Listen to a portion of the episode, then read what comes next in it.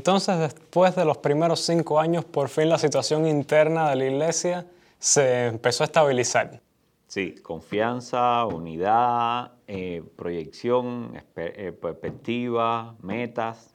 Así fue. Entonces fue cuando, cuando los cambios empezaron a notar por fuerzas externas y ahí fue donde empezaron las interferencias desde afuera. Exacto, en cuanto la iglesia empezó a, introducirse dentro de la sociedad, se les identificó rápidamente y hubo y el partido rápidamente fue el primero que saltó, el primer preocupado. El Partido Comunista de Cuba. PCC, así mismo es. Entonces, ¿cuáles fueron esos primeros choques? Aunque había una historia desde atrás con el partido. E-, ellos quisieron eh, ponerte el dedo, como decimos en Cuba, desde que llegaste. Sí, durante, o sea, los primeros años fue trabajo hacia adentro, como hemos visto. Pero mientras eso sucedía, el partido ya venía eh, trazando un, seguimiento con las iglesias de la ciudad. Recuerdo los primeros, las primeras cuatro semanas, ya yo me había abocado a, una actividad de varias iglesias que se iba a organizar en, ahí en Morón.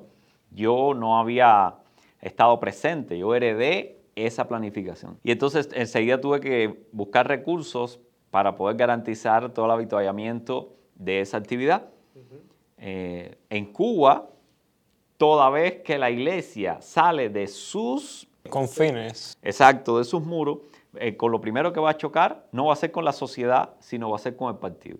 Entonces, cuando fui a, buscar los alimentos, a comprar y todo eso, enseguida todo el mundo necesita hacer una carta del partido.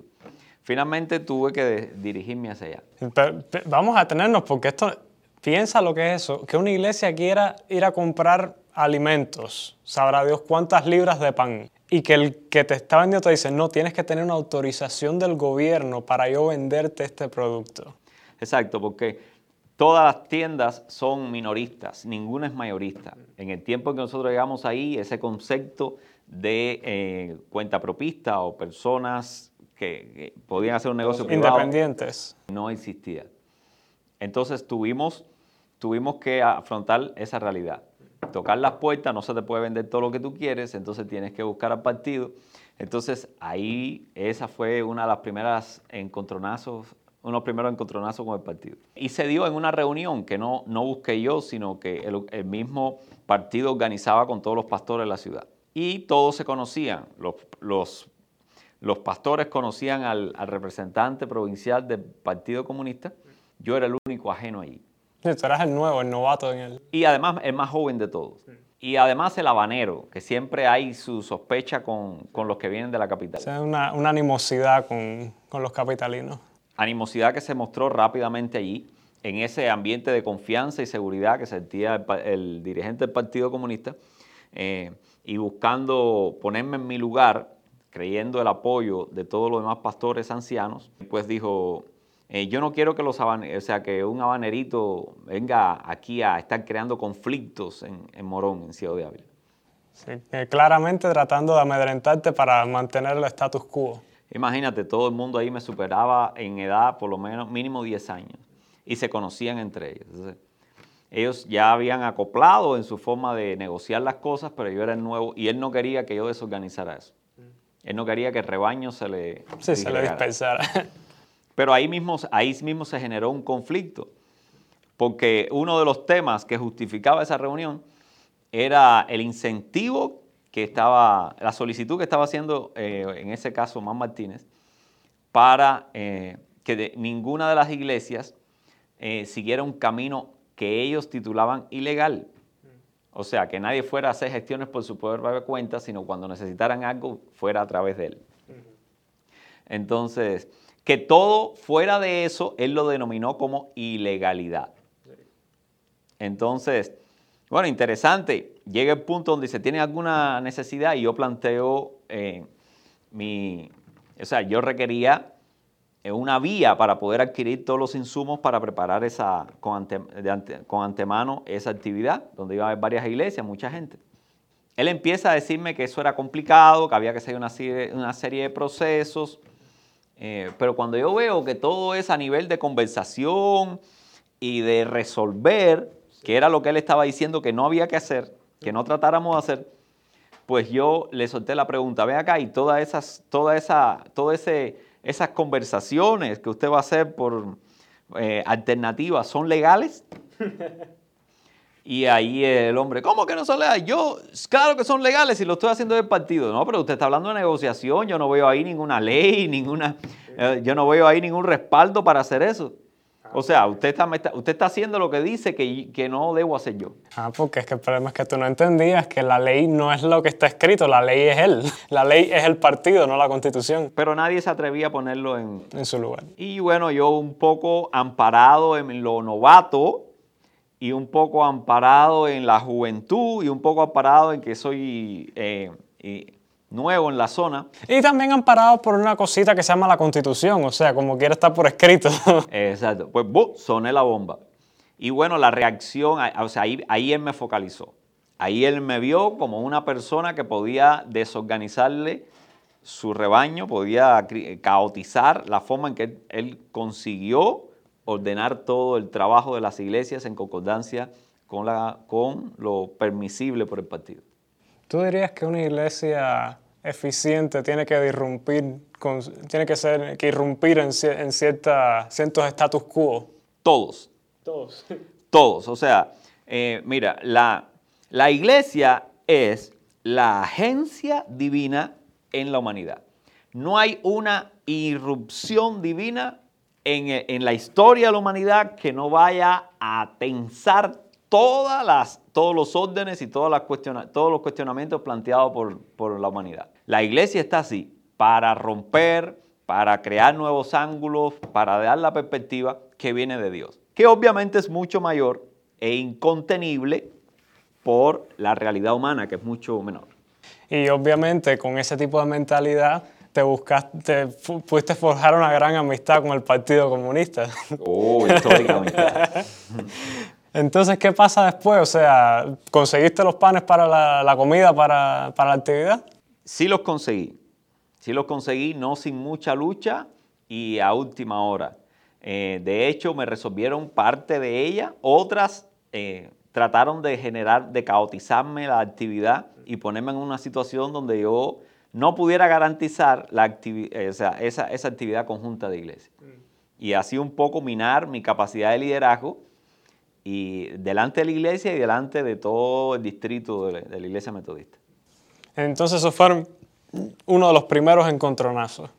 Ese, enseguida vino otro, porque él tenía una reunión local con, los, con las iglesias de los municipios y una, y una provincial. Y casi siempre eran consecutivas. Casi dos semanas después de eso tuvimos una reunión en un teatro grande donde estaban los representantes de las iglesias evangélicas de todas las denominaciones de la provincia Ciudad. Que por cierto, tú estabas obligado a participar en esas reuniones. El partido convocaba la reunión y los pastores o los ministros estaban, siempre, este, estaban bajo la obligación de participar.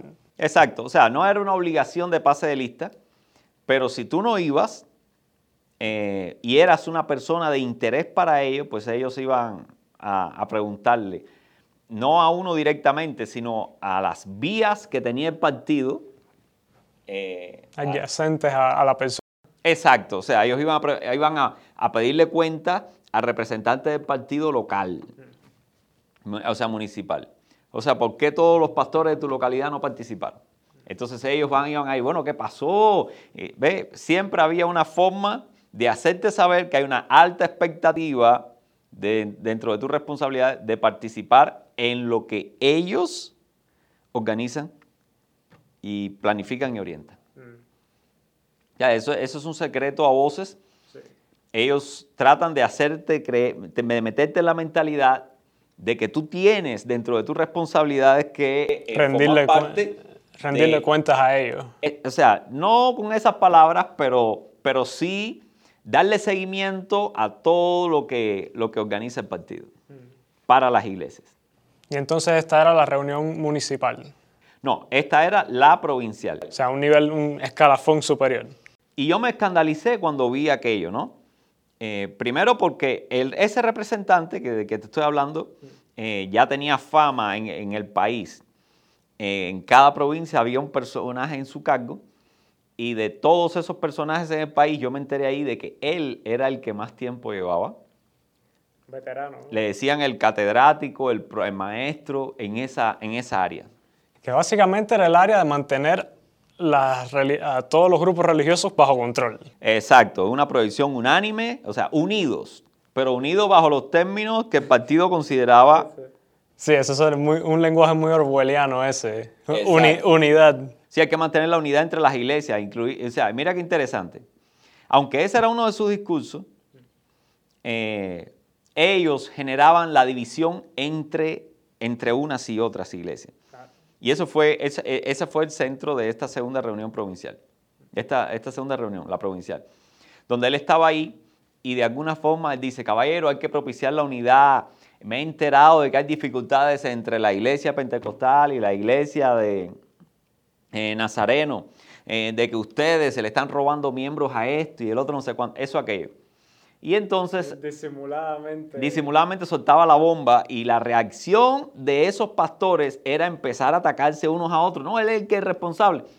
Y entonces los amigos del pastor, eh, del pastor de las asambleas, pues entonces lo apoyaba y entonces lo- los amigos de este así. Entonces, Y en el fondo, este personaje, este catedrático sentado y, y sonriendo ante el caos que había creado. Bueno, interesante, no en, no en el fondo, sino adelante, dirigiendo todo eso. Entonces él dejaba que discurriera la- las diferencias y solo esperaba que la cosa se saliera de control para entonces venir pastoralmente a, enseñar a los pastores que toda discusión eh, debía ser en paz y que lo que hacía falta era que ellos resolvieran esa diferencia y que no pudiera ser más, porque si no, no iban a dar permiso para que se pudieran crear eh, pequeñas reuniones de célula en casas.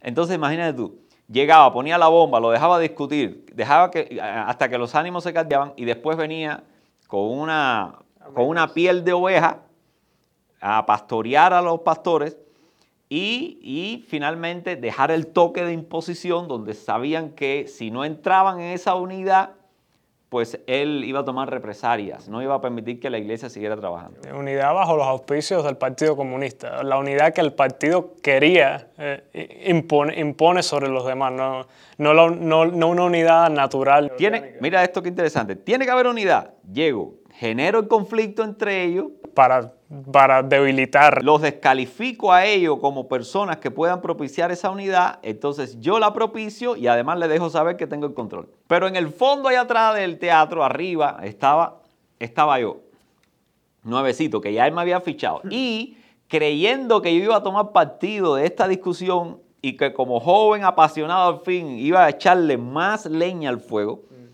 pues me dijo, bueno, aquí tenemos un pastor nuevo que llegó, que lo tenemos en Morón. ¿Qué usted tiene que decir de todo esto? Y ahí es donde lo digo, yo creo que el mismo representante del partido nos está diciendo qué necesario es que nosotros empecemos a pensar en una unidad interna y que empecemos a visitarnos y que empecemos a resolver nuestras diferencias entre nosotros, no traerlas aquí. Y, y que empecemos eh, a, ¿cómo se llama? a ver cómo podemos encontrar formas de contribuir unos a otros. Con... Y enseguida me interrumpió. No, es que, es que seguro que le caíste bien, imagínate. Le robaste la merienda ahí No, es, que mismo. estaba, es, que estaba, es que estaba rompiendo el proyecto que ya él tenía bastante avanzado. Así que me interrumpió. eh, a muchos no se dieron cuenta porque todavía estaban, eh, eh, ¿cómo se llama?, susurrando entre labios la- su- sus problemas con, eh, con los demás. Eh, pero él sí se dio cuenta otra vez que aún en medio de una situación así, eh, el nivel de enfoque que traía este jovencito de La Habana era, era hacia él. O sea, que, que yo visualizaba, había visualizado pronto que él era el generador del conflicto, el peor enemigo de la iglesia eh, en, esa, en esa localidad. Y, entonces, eh, no, no, te, ¿no te separó de los demás? ¿No habló contigo personalmente en esa ocasión? ¿O, o- o simplemente esperó a, una, a un momento para atacarte? Bueno, la primera reacción que tuvo fue tratar de anularme. Como yo era nuevo, nadie me conocía, ya yo estaba aislado, no tenía que aislarme. Solamente tenía que generar un mal concepto alrededor de mí y con los demás.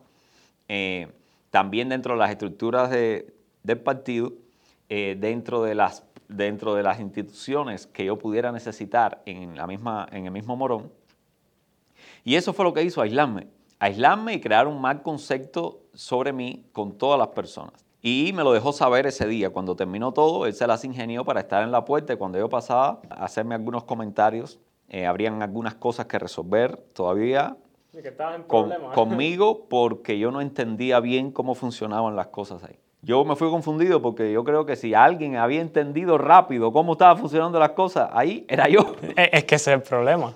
Es, la cual, es el marco del lenguaje orwelliano. La ignorancia, en la ignorancia está la fuerza, en la guerra está la paz. O sea, es, la tergiversación. Te dice, tú no entiendes. No, lo que tú no entiendes es que entiendes. Exacto. Y es necesario que no entiendas para que entiendas.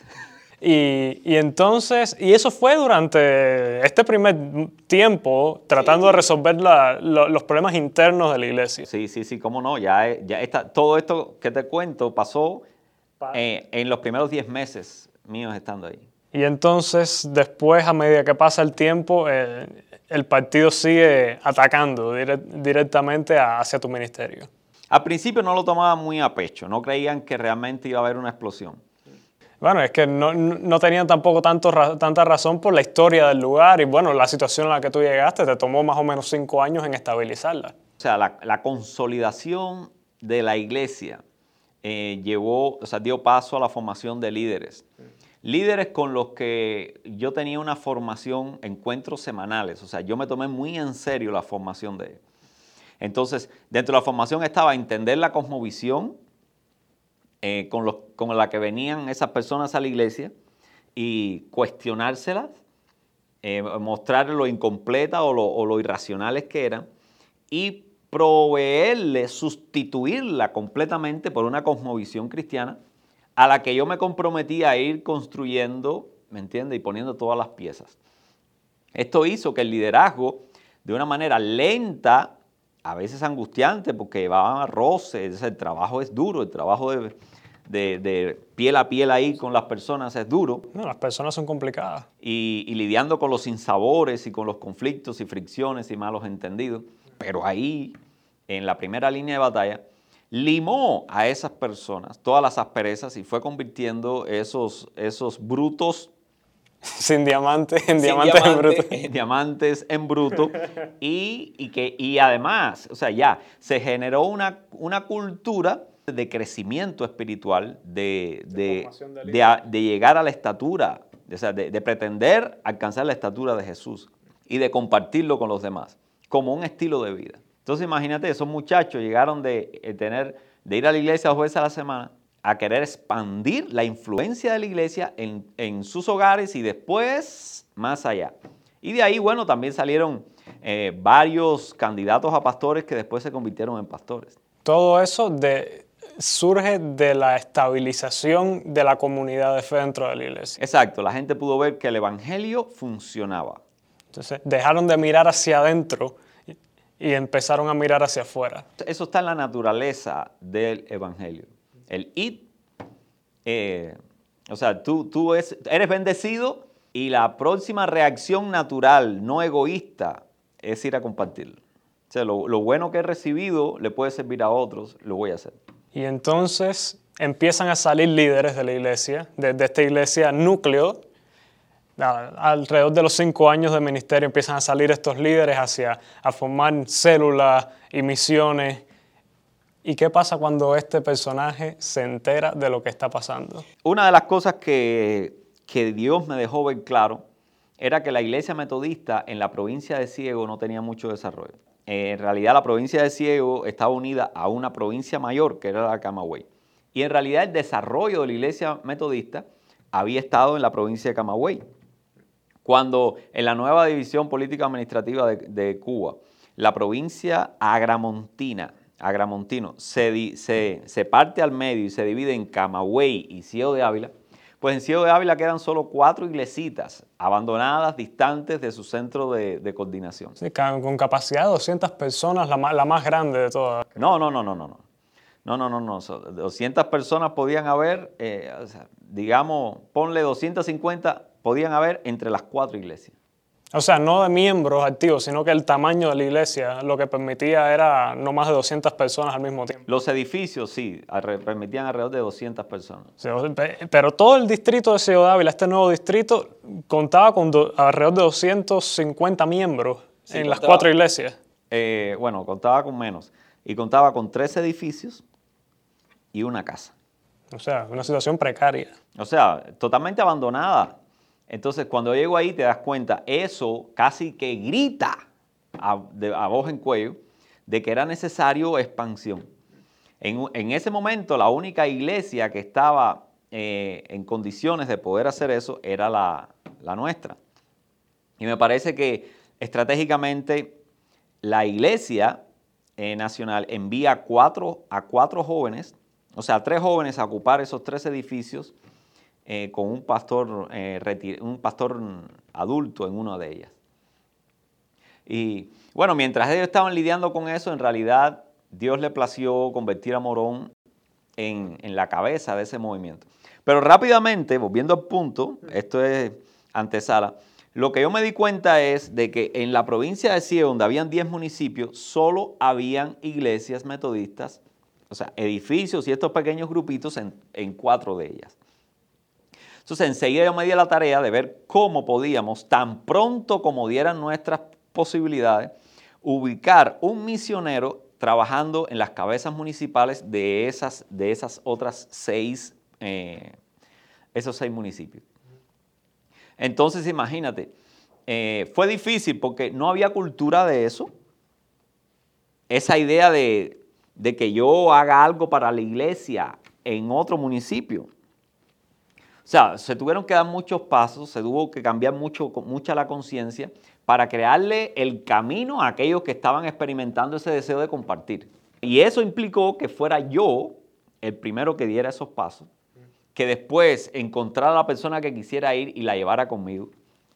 Entonces en la semana yo invertía tiempo, un día para ir a un lado, un día para ir a otro, otro día para ir a otro.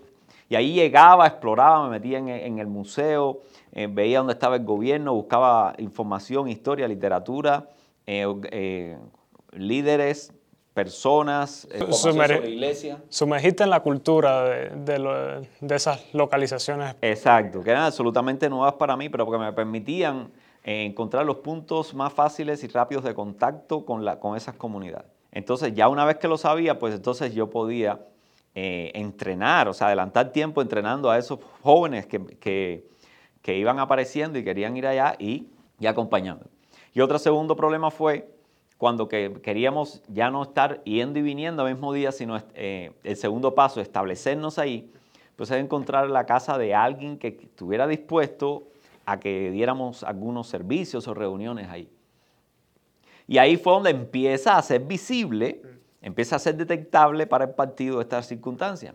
Cuando a través de los CDR dice, no, eh, eh, se están reuniendo en tal casa y los CDR lo informan. El CDR es, la, red de informantes. La red de informantes locales, pues la informan entonces al partido y el partido empieza, es, ahí es donde el partido concientiza que están llegando ahí, van a la casa de la persona, averiguan qué reunión es esa, quién están llegando y entonces donde dicen que es la iglesia metodista, que está viniendo un misionero de Morón. Entonces, iglesia metodista de Morón, ahí vuelve otra vez jovencito de La Habana que viene a crear problemas. Entonces, esa, esa historia se empieza a repetir en varios lugares al mismo tiempo. Entonces, la sensación no es que están eh, eh, experimentando aquí, sino ese experimento se está dando en cuatro lugares a la vez. Esto, esto no es un experimento aislado, esto es un proyecto. Y entonces enseguida van ahí. Lo que hace falta para un proyecto, pues hace falta un líder, hace falta personas que crean el líder, hace falta recursos. Y a las tres cosas le fueron a caer al partido. El partido le fue a ir arriba a esas tres cosas. Entonces trataron de, crear, eh, de atemorizar a la persona que abría su, casa para recibir a, diciendo que legalmente no podía, esto, lo otro. Sí, intimidación. Exacto. Por otro lado, trataban de llegar a ese misionero por su lado o a familiares a partir de, algún miembro del partido que conocía a esos muchachos. Y en tercer lugar, eh, trataban en las reuniones esa periódica, tanto municipales como provinciales, hacerme saber que eso no podía hacerlo. Y cuando yo rebatía que sí lo iba a hacer porque esa es la naturaleza de la iglesia, pues entonces iban al próximo paso. Decían, bueno, eh, ok, pero tiene que ser con permiso. Y cuando tú ibas a averiguar con los permisos, estamos hablando de un monstruo un monstruo burocrático que estaba diseñado para... No llegar nunca a una vía eh, factible. Pero entonces no nos detuvimos y seguimos haciendo. Y eso, eso generó molestia. Pero por otro lado, ellos empezaban a tener cuidado porque estos procesos estaban empezando en varios lugares. O sea, ellos se dan cuenta que no era una acción aislada. Y, entonces eh, a ellos no les gustaba tampoco molestar o, hacer o, mostrarle a esas comunidades lo que el partido hacía con la iglesia. Porque no querían, no querían perder credibilidad, no querían lucir como perseguidores de la iglesia. Entonces eh, tenían mucho cuidado con todas esas comunidades, incluso con los misioneros, pero la agresividad directa era conmigo. Sí, tenían que mantener esa sutileza con respecto a la población. Exacto, para no echarse los enemigos y no darle la, no darle la razón al jovencito que...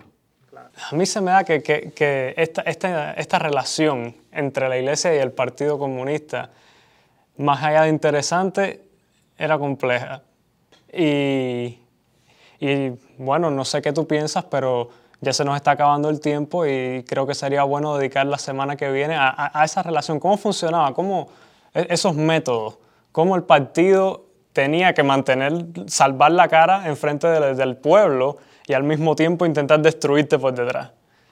Y, y, sobre todas las cosas que por lo menos yo puedo deducir así de escucharte, es que aparentemente tu ministerio, el Evangelio, se basó mucho en causar problemas.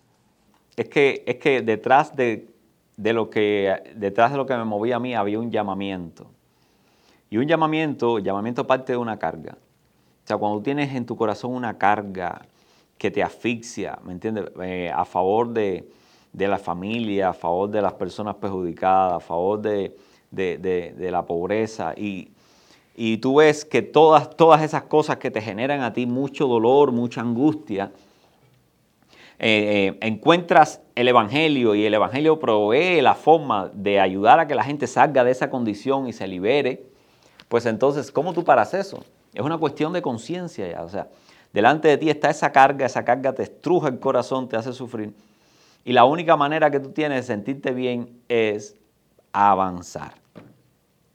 Entonces, el retroceso no, no es una opción, no es una opción después que uno está convencido. Entonces, eso hace, eso hace que no haya retroceso de mi parte. Eso obliga a que el retroceso tenga que venir de parte de la resistencia del partido. Y bueno, ahí veremos todo, o sea, cómo, cómo se da todo ese proceso de, retracción y, la, y, la, posibilidad de que la iglesia no ocupe el lugar que deja, sino empuja y va, y va avanzando, va tomando ese lugar. Bueno, todo eso y más en la próxima semana en Jorge en Jorge Show.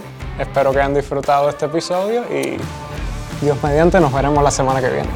Hay mucho más, no se lo pierdan. Muchas gracias por conectarse a nuestro show, espero que hayan disfrutado el contenido. Si les gustó el contenido, por favor no olviden dar like, suscribirse y darle a la campanita para que estén notificados de cada vez que un nuevo episodio salga al aire.